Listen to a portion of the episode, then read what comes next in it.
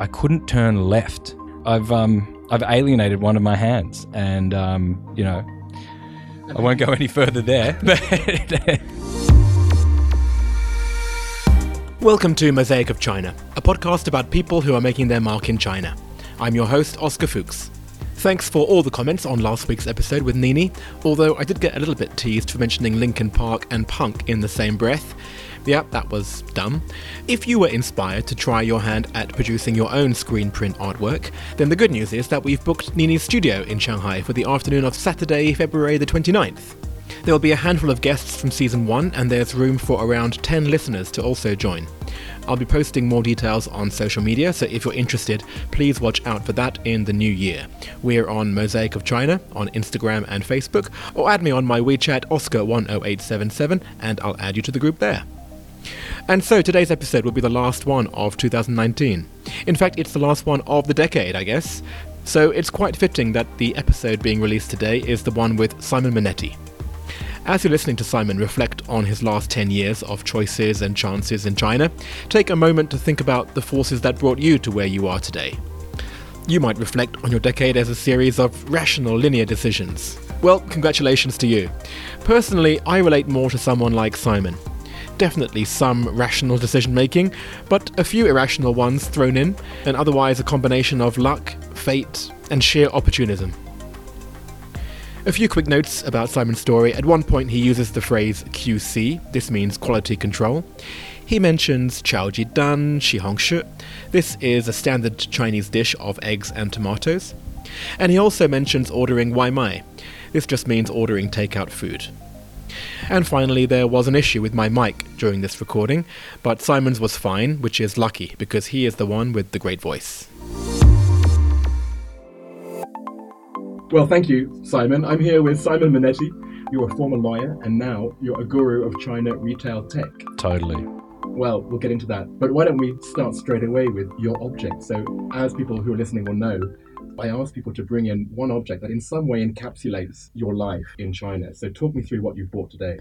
Yeah, so on most university campuses in China, at least those that welcomed foreigners, there is a friendship store. And when I first came to China in 2006, I was studying in BLCU in Beijing, and I bought my first China lamp, and what turned out to be my only China lamp. So, to dispel the myth that everything in China is poorly made, this little beauty uh, has been shining light on my endeavors for 13 years. Oh, wow. And it has traveled with me on four to five city and international moves, and somehow has been something that I've just not been able to let go of. Well, it's a nice link into your story, actually. So, why don't you give us a, a little summary of where you've moved with this lamp? Yeah, sure. So, first came to China in 2006. Uh, this is immediately post uni, just to, to date myself. Possibly the best year of my life, um, at least until I met my wife. Well said. Mm. And it was a very different China because China wasn't yet a thing Right. as it is today. So much more adventurous. Yeah, and, and a little bit less materially driven, right? Um, it wasn't at that stage about better job prospects or, or anything. It actually kind of blew up, at least for me. I was probably just ignorant, but perhaps they all knew. They were mostly American and they seemed to be a little more on point on these sorts of things. The backwater Aussie just sort of strolled up with his cork hat, sort of thinking, this place is all right. But what I think bonded us further was the fact that I was we were able to get motorbikes. You bought your license upon the purchase of the motorbike. Um, I went for the biggest motorbike I could see, thinking that would be the safest. And I'll never forget riding straight off the curb, across the road, and into the other curb and falling over. And kind of shyly, embarrassed, emasculated, turning around, laughing, got up, maneuvered my bike to run straight down the road and recommenced the journey. And uh, I tried to take a- left again at this set of lights. And this time there was quite decent traffic straight down, Oh, man. straight down. So, yeah, t- so we took many highway journeys out of Beijing, use it as, a, as an escape to get up uh, around a place called uh, Miyun. And for a good six months, I couldn't turn left if we had to take a left turn, I needed to be given a bit of notice because I was going to have to do a right turn little loop de loop in order to be able to join everybody. I've um I've alienated one of my hands, and um you know I won't go any further there. But Have you since Next gained, question. Have you since gained the use of your left hand? Can you now turn left? um, I can turn left. I, I haven't ridden a motorbike for a while. I, I put those days behind me, but uh, I ride my bicycle a lot, and I yeah I can turn left. Yeah, but um yeah. So so that was my memory of Beijing. I then did a bit of a walkabout, soul searching voyage around Europe and Australia, um, thinking I, I needed a gap year after really just having had a gap year. Um, and then I landed back in China in Ningbo. It was interesting. It was not by choice. I was uh, following a lady at the time who was at the, the Nottingham University. So I moved straight into a Western compound. And I think we chose it primarily because it was directly opposite the metro. And apart from being there or on my way to the factory that I ended up working in, um, I can't say I saw much of Ningbo, which is, um, yeah, it's a shame. It was a manufacturing company that specialized in ultra high end silk bedding. So, with my nine months of Putonghua, it, it somehow qualified me to be an intermediary between the production staff and fielding all the the sales inquiries from the US. Uh, Sean Connery and Catherine Zeta Jones were amongst our clients. And then I was responsible for, for checking the order and then, most importantly, doing the QC. And I felt like such a because I would come in and tell these guys who'd been doing this all their lives. Um, you know those little arrows that you put on contracts to show where someone has to sign? Yeah. So I'd be coming along with those and sticking them on this uh, beautiful silk just because I saw like something that I thought might have been a, a, a little thread or a blemish. Um, and said, sorry, you know, Mr. Wang, we're, we're going to have to see to that. And so they'd I'd walk out. And I felt as soon as I walked out, everyone would be rolling their eyes and just going like, this has no idea what he's doing. And it's absolutely true and totally warranted. Um, but the, the other aspect of that experience uh, that was telling was that uh, I wasn't forward thinking enough each day to pack my own lunch. Everyone else brought their own food. Uh, and I went to the only restaurant.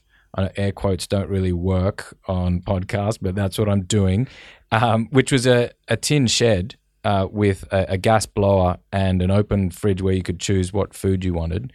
Um, and I just got the Chao Jidan Si Hong Shi every day.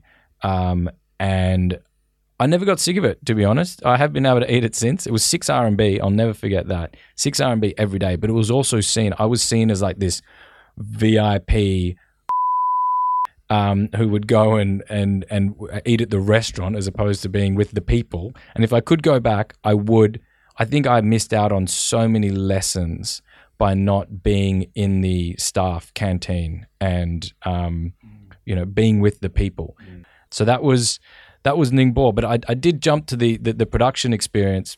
But and I'm basically here just to flush out everything that I regret. This is kind of a cathartic. I hope that's okay. Oh, yeah. Oscar. This is a cathartic I mean, experience you for me. said you said that you've been a about three times. Look, it needs to get out of me. Um, I'm not proud of this, and and no one should be. But uh, when I first got to Ningbo, I actually I didn't find the production job immediately. I uh, found a job to teach, to facilitate a kindergarten because everyone knows what it's like, right? You, you need to get that visa locked in.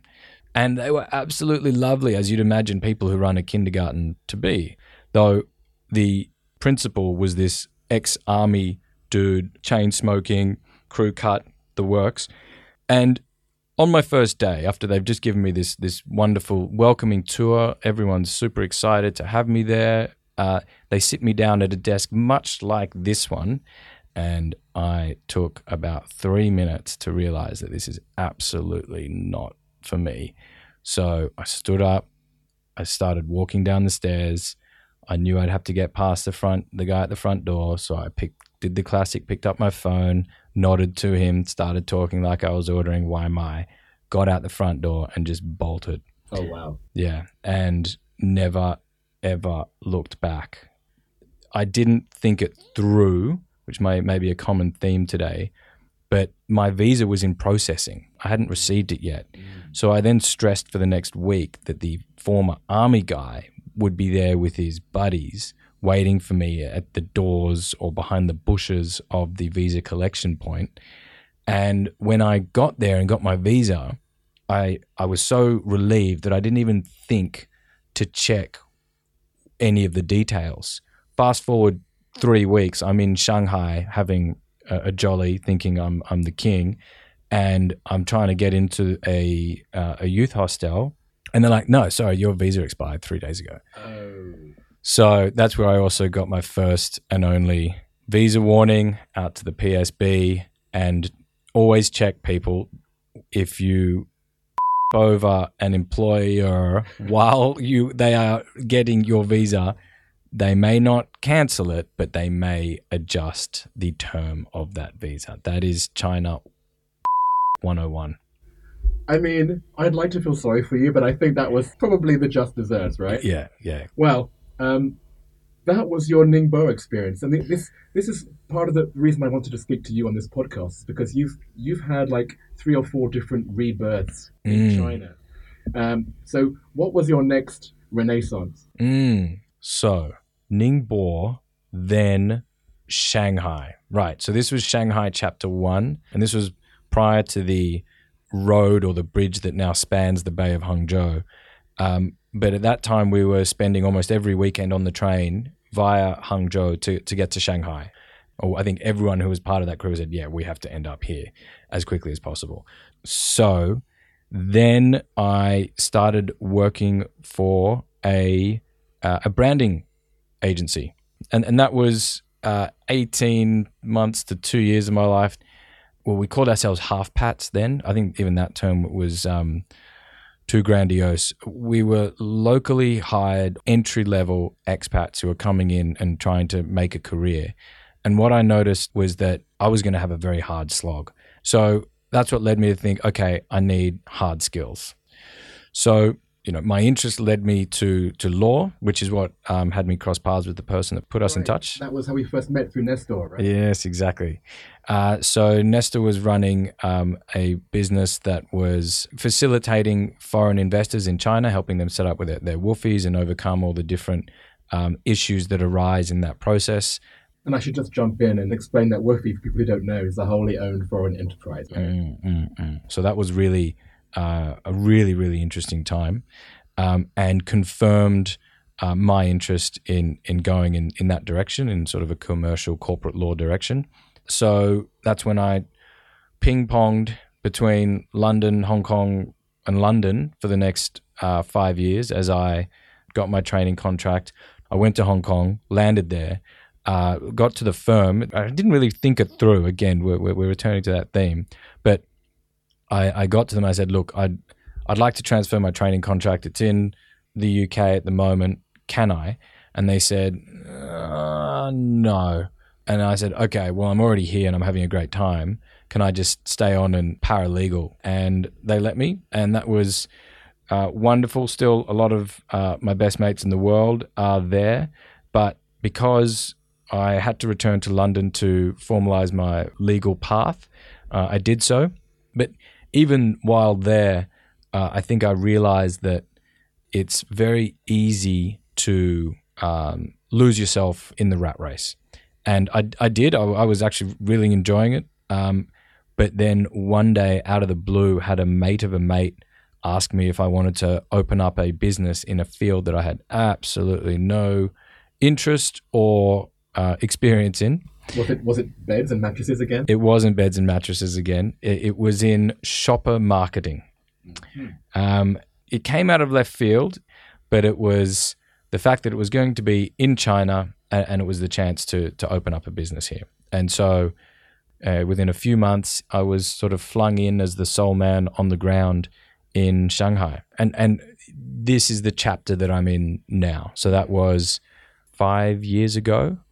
Um, for anyone wondering. I, I've since run that business into the ground. Uh, it, it, it turns out that you shouldn't manage a business you don't understand at all.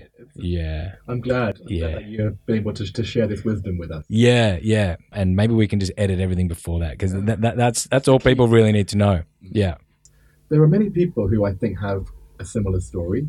You kept saying that the through line was, you know, not thinking things through. Mm. But what I would call it is a sense of adventure Mm. and a tenacity and also a humility to to do things where maybe it, there wasn't a direct progression it was more of a sideways move but something where it opens up your extra options you know you've said that there are things that you do regret and i can obviously see why Mm. but look at you now you know Mm. i would say you're you're you're in a place where you can look back and say well it all happened for a reason Mm. do you see any any advice that you would give particularly or is it, has it has it all been just going with the flow I would say follow your heart, follow your interests, and you'll find these disparate points will be threaded together uh, somehow. That's one point. I think the other thing is you need to have some sort of common thread that's binding your experiences. And for me, there's a fascination with China and being in China that that has to drive you forward in in whatever you do. If if you're no if you no longer want to be here, I, I don't have any advice for you. I'm I'm on the other side and I don't know why. A lot of people ask me why. It's kind of like being a, when when when a partner says, "Why do you love me?" and it's just uh, no no no no like you're hot. Uh, you make me laugh. I don't know what the equivalent is for China. I think it's that I'm always surprised, and that I think that um, I guess it's kind of like a drug. You, you just get addicted to the optimism and the growth and the um, the idea that you know things are going to get better here and, and in your life. It's it's it's infectious. Um, and but I do. I've spoken to some mates who are in my position now and uh, about this, and it's we do. Or I f- am starting to feel like a bit of a gambler, you know, and and you you start gambling with um, your time, right? And and your cha- and the chips that are on the table are your sunk costs because you've already put a few years in, but now you feel that you have to get a return for those years you've already invested in China. And I think this is a critical point that uh, people don't talk about enough. Um, this idea that okay, I, I've I've been here ten years, I need to walk away a multimillionaire and never have to work again, right? Or I need to walk away with a really really cool tattoo. Um, or you know, or or I need to know how to kung fu people.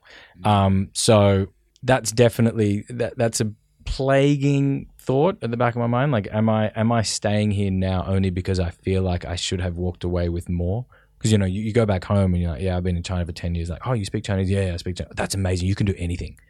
You can do anything. Like, well, well, okay. What, give me some ideas. But what should I have done?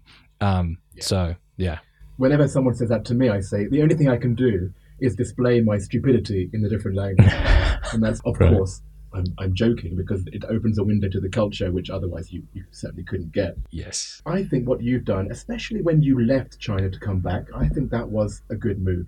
but it really depends on what you were then looking to do. If I wanted to stay an employee and go in that route, then perhaps it was a good call. But if I want to come back and be an entrepreneur, then I would say it was a complete waste of time and you should stay here and learn to roll with the punches that, that China throws and, and to adapt to this incredibly fast moving market, mm. right? Because if you leave for too long, you'll you'll lose your touch. Well, I think the key the key take home is just follow your passion. You know? Mm. For me, the most interesting people who are people who I meet in their 30s and 40s who are still saying, "Oh, well, I don't know what I'm going to do in the future." Mm, Especially now, you know, when when careers they, they aren't as linear as they used to be. mm, Uh, you know, I think China is, is just playing into to that global trend as well.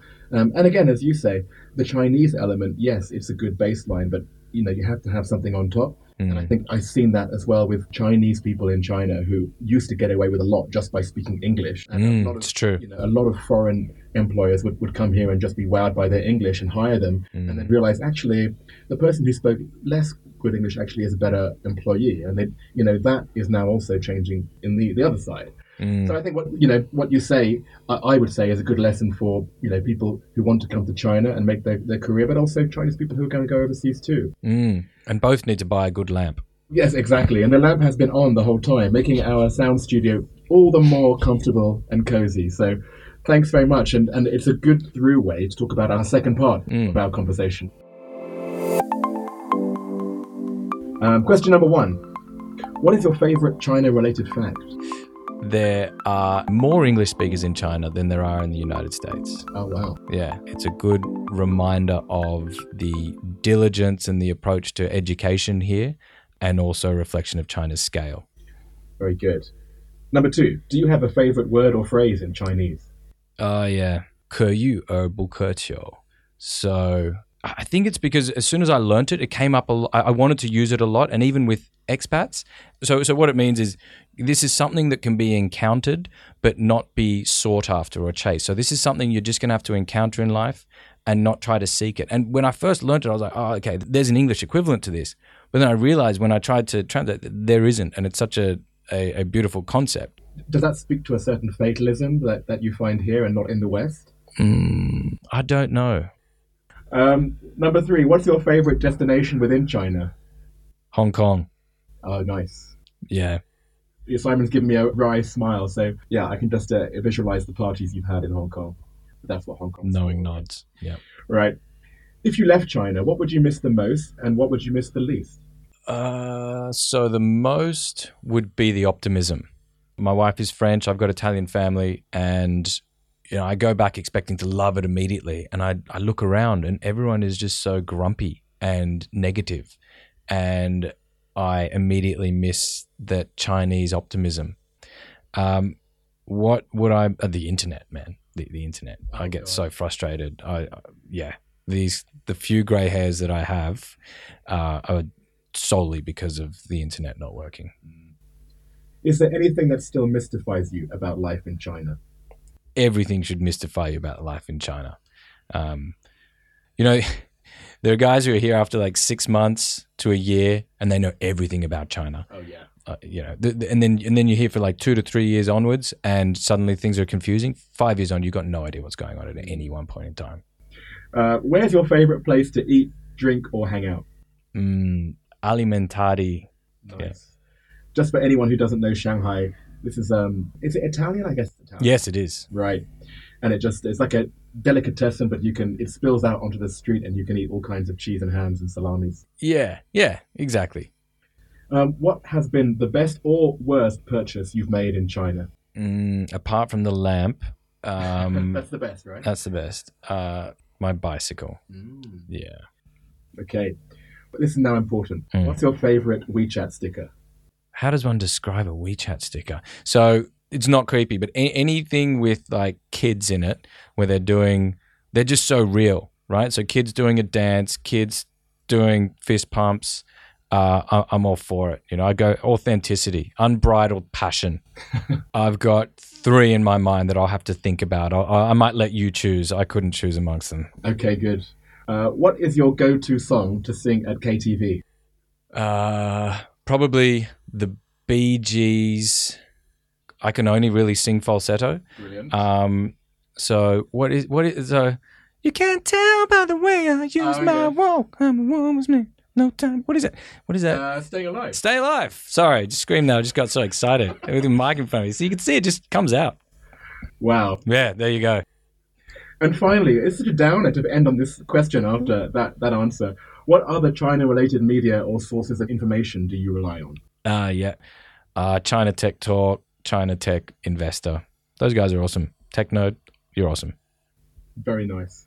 Well, thank you so much, Simon. That's been great. And as you know, the final part of this interview is to ask you if you had someone who you'd nominate for me as the most interesting person you know in China at this point. Is there one person's name that springs to mind? many, um, but um, one person I'd like to see go through this is uh, Alex Duncan. Alex. Yeah. Okay. Well, hopefully we'll have him on the next series. In the meantime, thank you so much, Simon. Awesome. Thank you. So the first thing to talk about is friendship stores, or Youyi Shangdian. Simon mentioned that this is where he bought his object, the lamp, in Beijing. These are state-run stores, which initially only sold to foreigners, but as China has opened up over the last 30 years, most of these stores have closed down. And the ones that do still exist have no restrictions about who they can sell to. Simon also mentioned the PSB in the context of the one time he overstayed his visa. This is short for the Public Security Bureau. It's the local government office which deals with residence registration and the hukou. For more on the hukou, listen to episode 9 with Noah Sheldon, the filmmaker who made documentaries on workplaces in China. There are photos of all this that I've posted on social media, including a couple from Simon's motorbiking days in Beijing, and a very revealing one from his party days in Hong Kong. Simon is the one in the white outfit, in case you don't recognize him. You can see what Chaojidan Shihongshi looks like. It's the dish of eggs and tomatoes that Simon lived off in the factory in Ningbo. And I've also posted some details of the Hangzhou Bay Bridge, which nowadays links Ningbo and Shanghai. And there's a bunch of other photos too. And that's it for the decade. If you want to give me a Christmas present this year, then please do me a big favour and share the podcast with your friends. And if you're feeling especially kind, then please go to Apple Podcasts and leave a comment or a rating. It really does help the project along.